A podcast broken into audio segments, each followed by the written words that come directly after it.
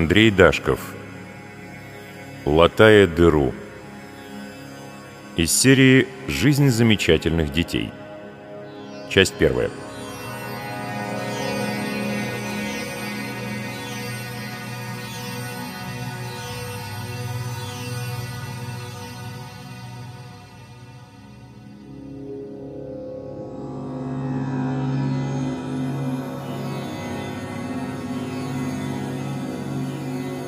Каждый человек окружен завесой.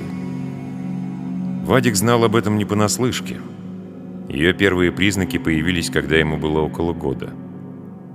По мере его развития завеса продолжала уплотняться. Эта завеса имеет цвет, запах, вкус, бесконечную перспективу. Она соткана из субстанций различной плотности, иногда из пустоты. Бывает, что она представляет собой вторичный продукт, игру воображения или сны. Но даже если человека поместить в абсолютно изолированную комнату, погрузить в ванну с водой, подогретой до соответствующей температуры, и накачать подопытного ЛСД, его завеса все равно не исчезнет. Она превратится в слой темноты между опущенными веками и глазными яблоками. Во многих случаях завеса является причиной возникновения эмоций. Ее можно осязать, но от этого она не перестает быть тем, что отделяет человека от реальности. Рано или поздно в завесе появляется дыра. Одна, две, несколько, но чаще всего хватает и одной. Дыра принимает форму человеческого тела. Через нее входит смерть. Дыру можно заткнуть, телом подходящих размеров.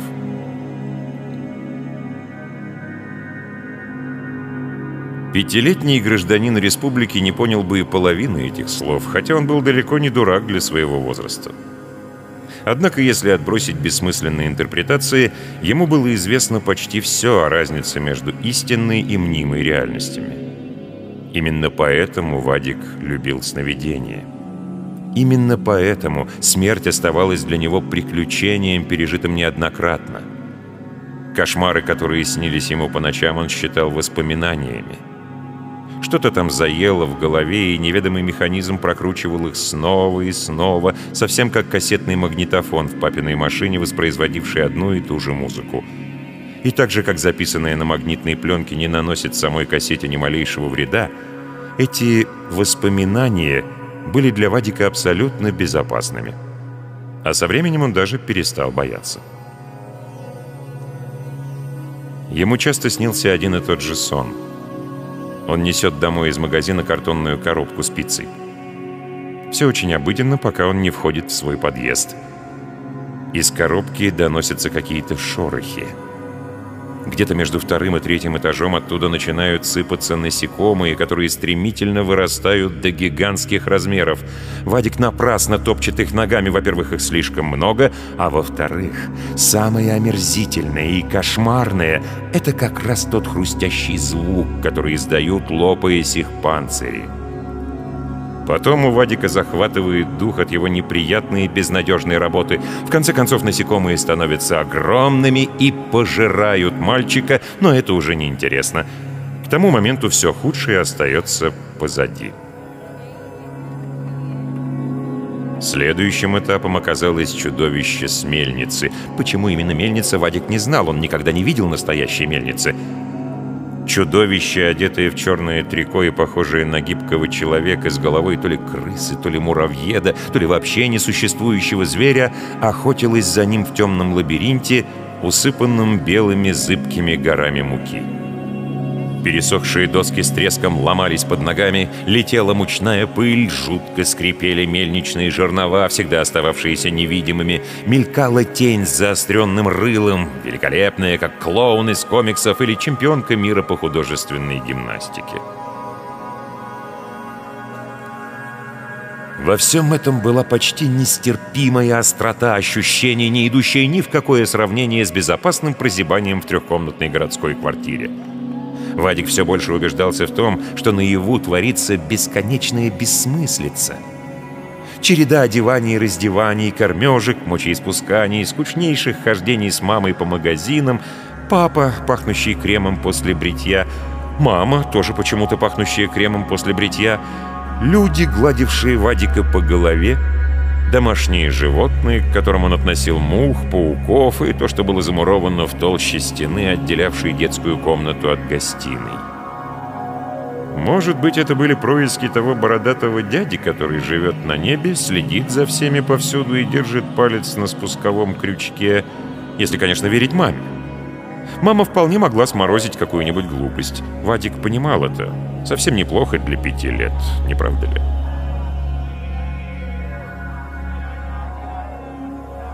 Все изменилось после того, как он впервые увидел дыру в своей завесе. Беспросветно черную, уводящую к тем временам, когда еще не существовало разлетающихся звезд, и к тем местам, которые нельзя было вообразить. Дыра представляла собой карликовый человеческий силуэт, вероятнее всего детский. Вадик понимал, что этот силуэт пока еще слишком мал для него, но дыра увеличивалась в размерах. Вначале она казалась ему даже забавной, словно сказочная дверь, прикрывающая какой-нибудь тайный ход. Через нее можно было ускользнуть от неприятностей. Многие взрослые так и делали, например, бабушка свалилась туда, не попрощавшись. И это означало, что кто-то выиграл свою последнюю игру в прятки. Его не нашли. Потом, когда тело коснулся леденящий сквозняк, дувший из дыры, Вадик покрылся маленькими бегающими мурашками, насекомыми и кое-что понял, явно слишком рано. Судьба поторопилась, но правило «взялся, ходи» действует не только в шахматах. А еще из дыры доносились какие-то звуки. То ли скрипели жернова, то ли хрустели панцири, то ли кричала девочка из детского сада, в которую он был влюблен с весны. Паника охватила его. Она проявилась не в том, что он перестал спать по ночам или мочился в кроватку. Он не заикался и не боялся оставаться в одиночестве. Паническое состояние заключалось совсем в другом. Вадик начал лихорадочно подыскивать то, чем можно было заткнуть дыру. Но, подыскав годный материал, он действовал с удивительным для ребенка спокойствием и рационализмом. Он планировал свои поступки на много дней вперед конце концов, у каждого была своя дыра. Он открыл это через неделю. После того, как обнаружил микроскопическую тень в самом дальнем и страшном уголке своего детского мира. «Вадик!» — позвала мама. «Иди домой!» «Сейчас, мамочка!» «Быстро, уже темнеет!» «Еще пять минут!» «Никаких пяти минут, сейчас же!» С печальным вздохом он оторвался от созерцания слаженной деятельности муравьев, восстанавливавших входы в муравейник после дождя. Его завораживали эти маленькие существа.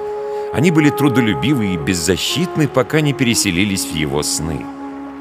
Он подолгу наблюдал за ними, пытаясь уловить момент изменения. Ничто не менялось. Завеса оставалась незыблемой, как стена, на поверхности которой двигались картинки. Он выпрямился и с трудом вырвал кроссовки из жидкой грязи. Ноги затекли.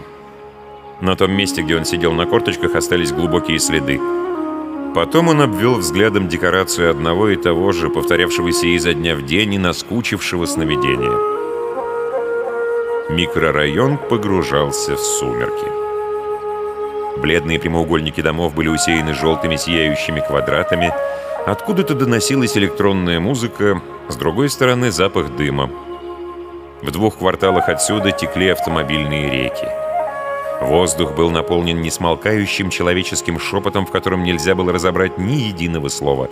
Множество теней, пятна черноты, но никаких признаков дыры в форме человеческого тела.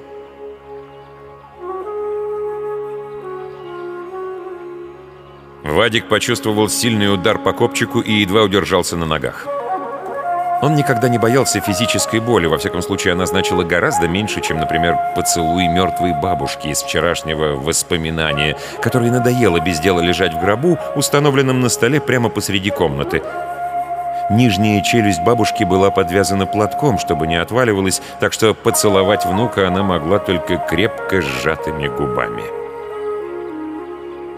Она приподнялась, вцепившись пожелтевшими пальцами в края гроба, обитого красной тканью, сложила эти свои губы, похожие на двух дохлых дождевых червяков, потянулась к Вадику и выпустила ему в лицо зловонное облачко. Тогда его тапочки тоже увязли в трясине, только трясина почему-то называлась паркет.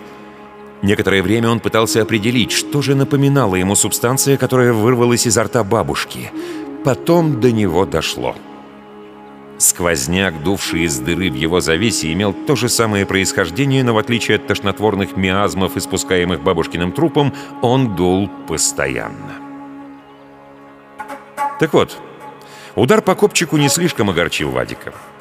За живое его задело совсем другое. Он не понимал, какого черта кто-то испачкал его новую джинсовую куртку.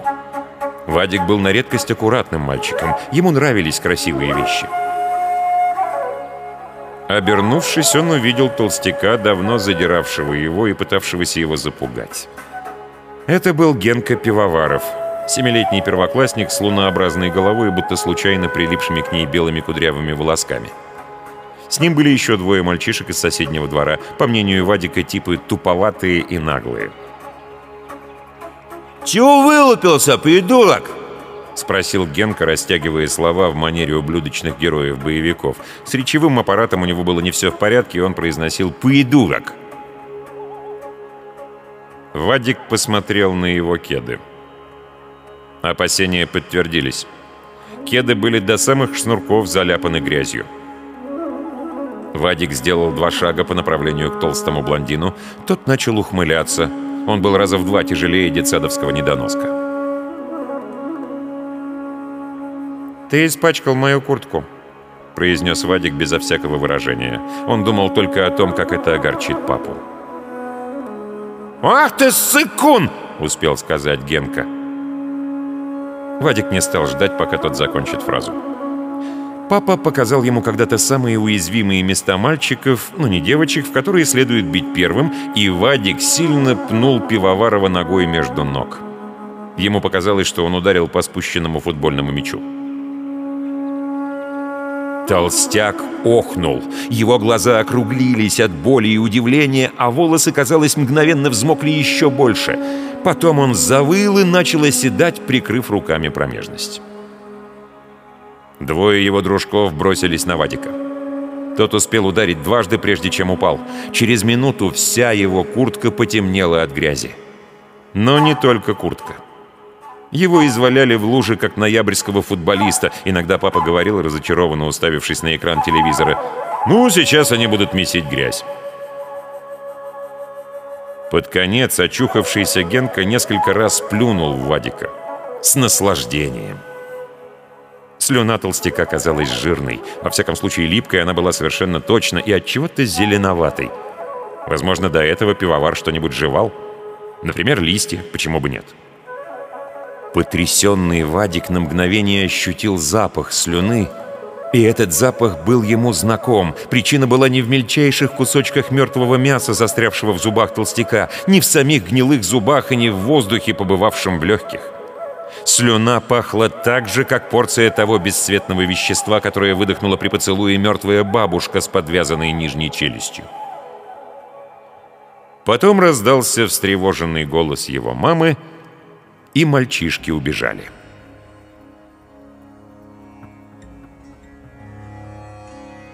Боли он не чувствовал. Возникли только определенные затруднения с движениями. Джинсы облепили ноги.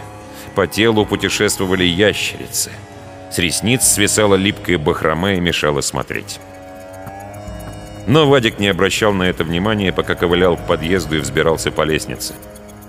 Ощущения не шли ни в какое сравнение с теми, которые он испытывал, сражаясь с хрустящими насекомыми, живущими в коробке для пиццы.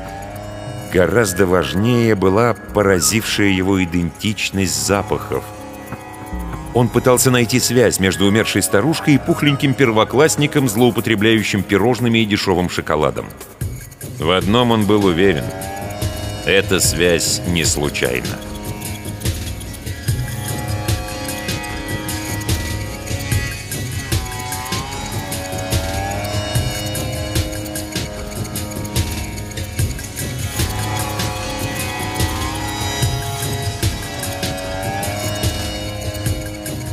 На следующее утро Вадик проснулся от звуков Харден Хэви, раскатившихся по квартире.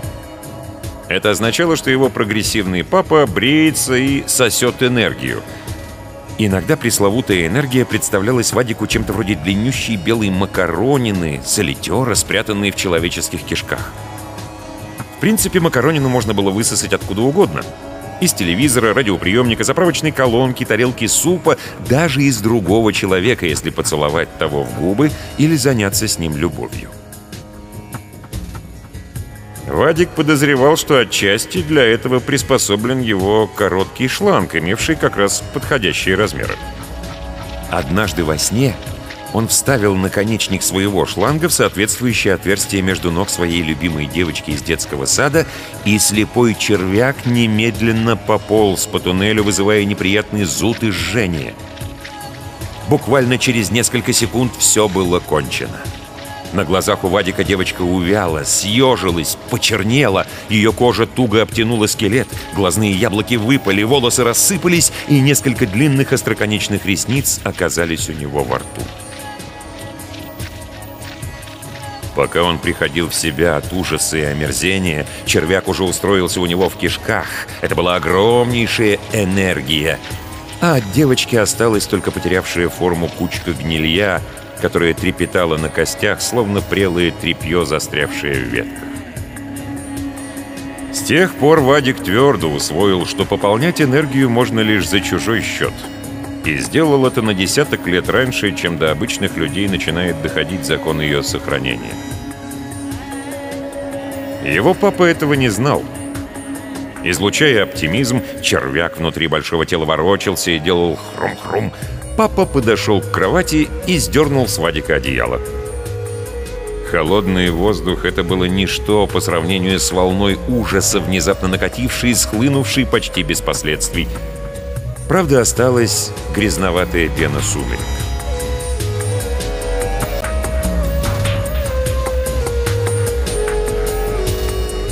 «Если ты поторопишься, я успею отвезти тебя в сад», — объявил папа. Он думал, что делает Вадику подарок. На самом деле тот просто ненавидел папину машину. Особенно он ненавидел место сзади и слева, куда его обычно и усаживали. Он не возражал. Зачем? Все равно бесполезно. Взрослые поступают так, как хотят. Им же не расскажешь, что это место давным-давно занято человеком, которого папа когда-то сбил на дороге, и оказаться внутри его тела, среди личинок и распадающихся тканей, не очень-то приятно. Мертвец был прозрачным и неощутимым, но это ничего не меняло. Стоило побывать внутри него, и ваш взгляд на мир менялся радикально. Стоя подаркой, Поеживаясь от прохладного утреннего ветерка и дожидаясь папу, который отправился за машиной в гараж, Вадик предвкушал все сомнительные прелести поездки. Ощущение незримого присутствия третьего, едва уловимый запах, тень обреченности на папином затылке. Папа купил плохую машину, но не стоило говорить ему об этом. Все сны заканчивались плохо.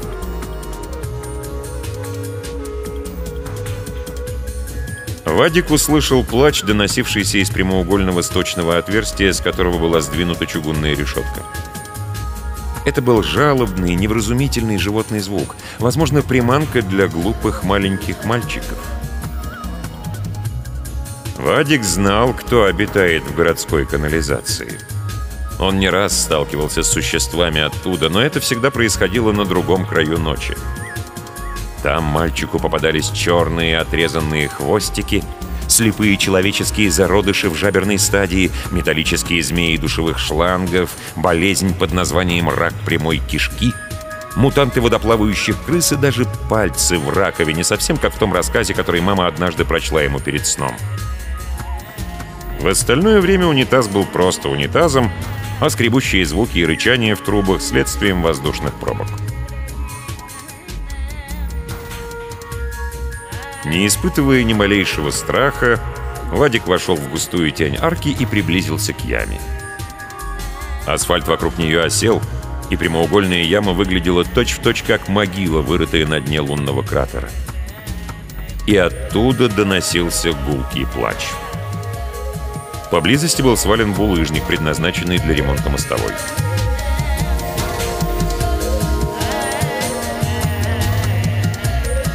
Вадик колебался всего секунду. Потом начал спускаться к яме. Его привлек знакомый запах и холод, которым дохнуло из глубины. Он спускался расчетливо, медленно скользя подошвами кроссовок, зная, что упрется ими в решетку раньше, чем возникнет реальная опасность свалиться вниз, если только никто не подтолкнет его сзади. Но в это время вонючие толстяки-блондины еще едят свои мягкие белые утренние булочки с маслом и джемом, пускают слюни и благодарят мамочек за вкусный завтрак. Он заглянул в неглубокий прямоугольный колодец. Там журчала темная вода, а на маленьком затопленном островке ворочался кто-то, тыкавшийся в стенки из рассыпающегося кирпича. Очень скоро глаза Вадика адаптировались к полумраку. Он увидел месячного щенка, который тщетно пытался выбраться из ловушки. Щенок сильно дрожал и почти непрерывно скулил. Вода доходила ему до живота. Даже поднявшись на задние лапы, он едва ли мог достать до камня, выпиравшего из стены на одной трети глубины. Вадик присел на корточки у края колодца и прислушался к своим ощущениям. Ощущения были весьма необычными. Некая часть его существа наблюдала за внешним миром, следила за тем, не появится ли папина машина или какой-нибудь чужой взрослый, но то был тихий переулок. И папа что-то задержался в гараже, очень кстати. Плач становился невыносимым, особенно после того, как в нем зазвучала надежда. Увидев над собой голову мальчика, щенок рванулся к нему и начал отчаянно скрести передними лапками по стенкам. Вадик смотрел вниз и не двигался. Отражение собственной головы казалось ему черной луной, взошедшей над очень маленьким океаном и островком с единственным живым существом. Нужно было всего лишь протянуть руку, чтобы прикоснуться к голове щенка — а если бы Вадик встал на колени, то сумел бы схватить того за загривок и вытащить из ямы. Щенок весил не больше полкилограмма. Совсем немного. Как большая игрушка. Не понадобится даже звать на помощь папу. У Вадика кружилась голова. Он зажмурился. Темный туннель уводил куда-то сквозь землю.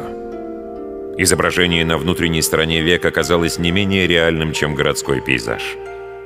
Вадик оглянулся по сторонам. Везде был изменчивый и зыбкий ландшафт его фантазии, переливавшийся как болото из сметаны. Слишком много мертвых существ и живых предметов. Этот сновидческий мир представлялся бесконечным, пока Вадик не заметил черный силуэт поблизости от себя, дыру в виде карликовой тени. Но еще вчера она была гораздо, гораздо меньше. Позавчера он с трудом мог бы просунуть в нее кулак, если бы решился сделать это. Ему очень хотелось попробовать, однако он удержался от соблазна. Глупее не придумаешь. Без сомнения, ему пришлось бы пережить болезненную ампутацию не только во сне, но и наяву. Он даже пошевелил пальцами, чтобы проверить, на месте ли они. Он усвоил, что смерть — маленький черный гном без плоти.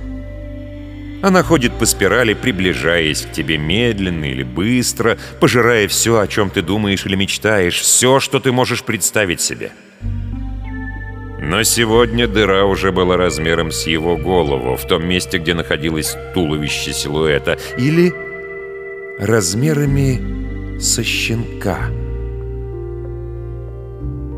Вадик открыл глаза. Здесь все осталось неизменным. Арка, подворотня, косые лучи утреннего солнца, плач, доносившийся почти из подземелья, звук, терзавший уши.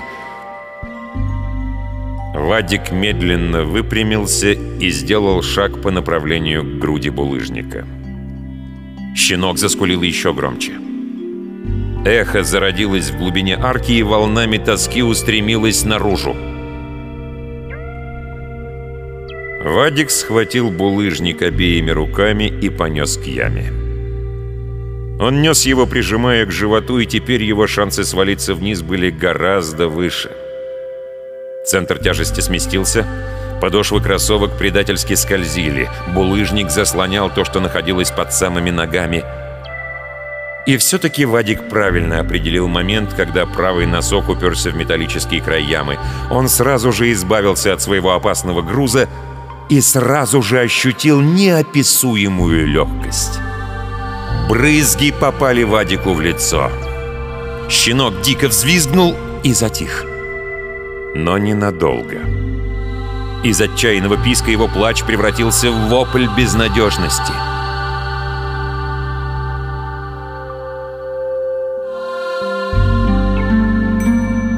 Он замолчал окончательно только тогда, когда Вадик сбросил в яму четвертый булыжник.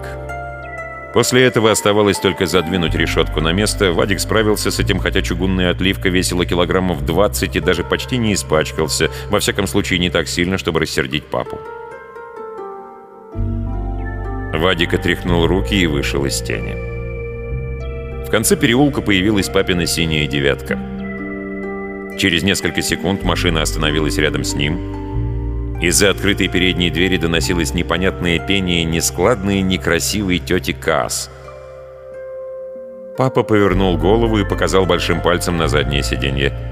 На его лице блуждала бессмысленная улыбка.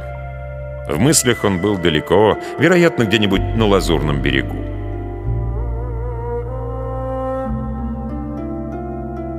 Мальчик открыл дверцу и взобрался на мягкий диван, обтянутый велюром потом покосился влево. Мертвец, конечно, был на месте, как всегда.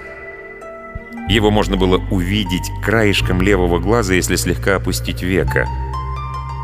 Набегающий поток воздуха выдувал личинки из ноздрей и полуоткрытого рта и заставлял их кружиться по салону. Вадик закрыл ладонью нос и зачарованно смотрел, как папа дышит смертью.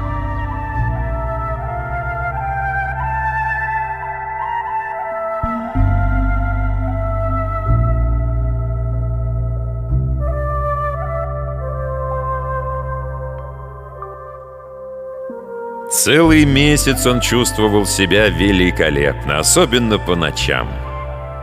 Дыра затянулась. Умершая бабушка оставалась там, где ей положено быть. Недотыкомка с мельницы прятался в подвале. Зато другие кошмарики веселились вовсю и веселили Вадика. Например, окровавленный и околевший щенок с раздробленным черепом, который стал его любимой игрушкой, прежде чем Вадик заткнул им свою дыру. Потом дыра появилась снова. И за одну ночь выросла до устрашающих размеров. Щенок провалился в нее, будто муха в открытую форточку. Вадик мог бы поместиться в этой дыре полностью.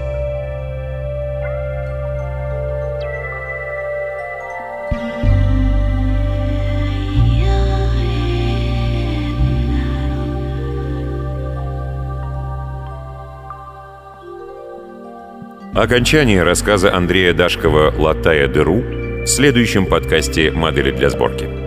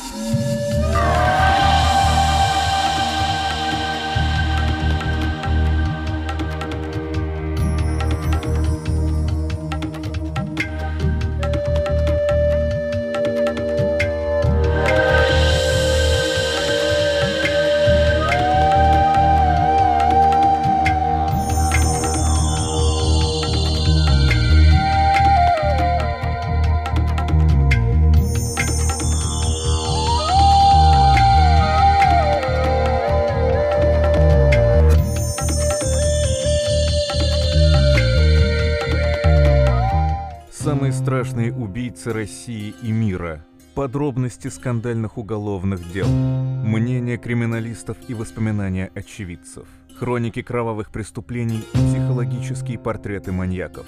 Все это True Crime подкаст от Soundstream «Дневники Лоры Палны». Честные разговоры о самом страшном. Один эпизод, один убийца. Слушайте каждый вторник в мобильном приложении и на сайте Soundstream.